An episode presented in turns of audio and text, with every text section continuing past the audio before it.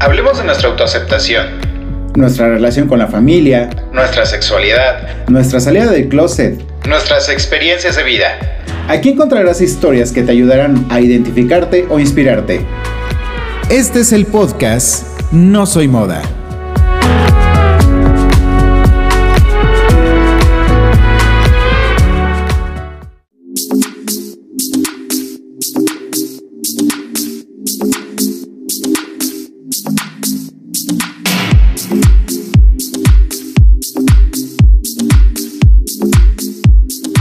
Hola, hola, ¿qué tal? ¿Cómo están? Gracias por escucharnos esta semana. Una semana más que estoy con ustedes. Gracias por sintonizarnos, por descargarnos, por escucharnos dentro de tu aplicación favorita para escuchar, para tener, para compartir podcast. El día de hoy quiero...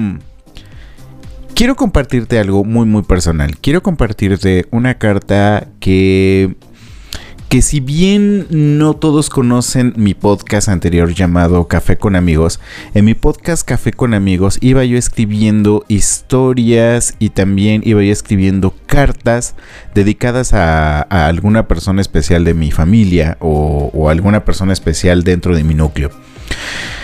Em, esta semana quise escribirle una pequeña carta a, Esmeralda, a Esme, mi, mi pequeña hija de 6 años. Y pues bueno, sin más ni más, te comparto lo que pienso de ella.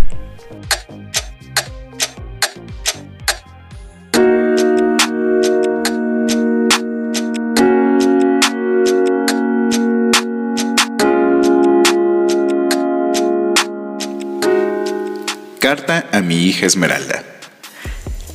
Érase una vez una pequeña niña en un bosque que andaba paseando, disfrutando de la brisa en medio de los árboles, árboles cuatro o cinco veces más grandes que ella, pero que los mismos albergaban ardillas, mismas que después se convertirían en un símbolo de su vida.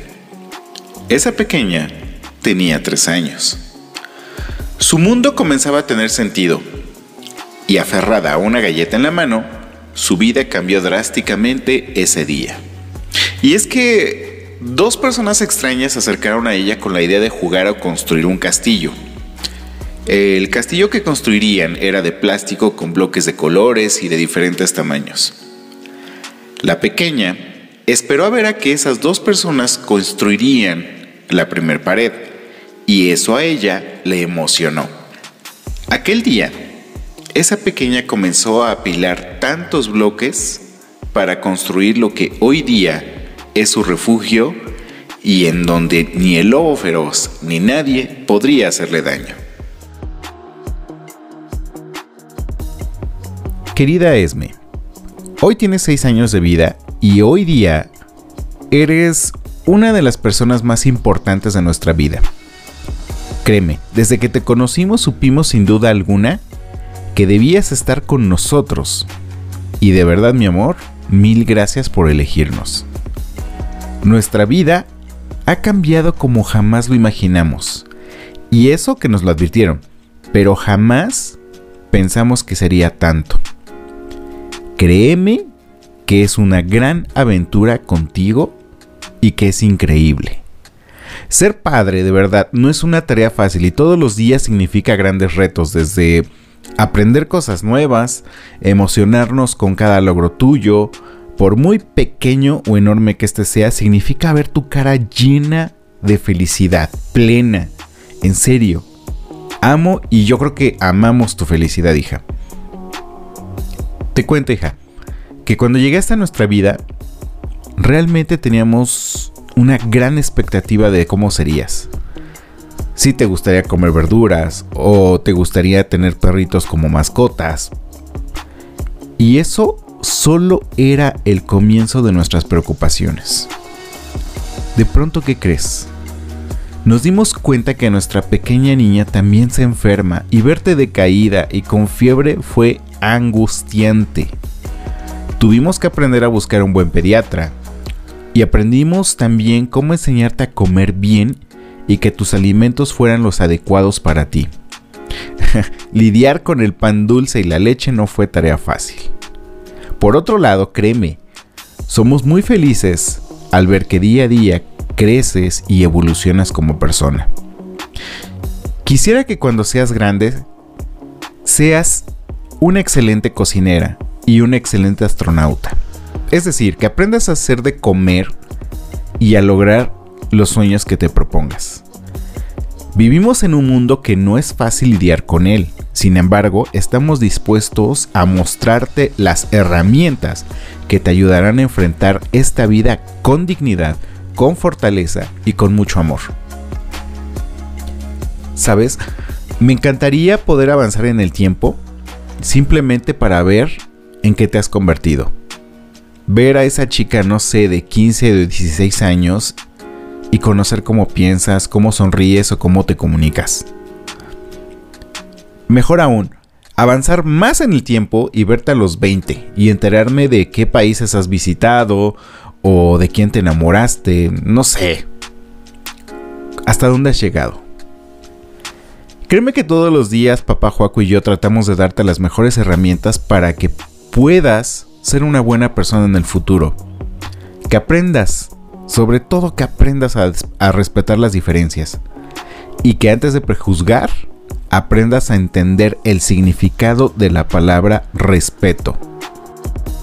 También sabemos que debemos darte esas herramientas que te ayudarán a defenderte con inteligencia con el mundo que a veces es muy hostil contra quienes estamos fuera del orden de lo común.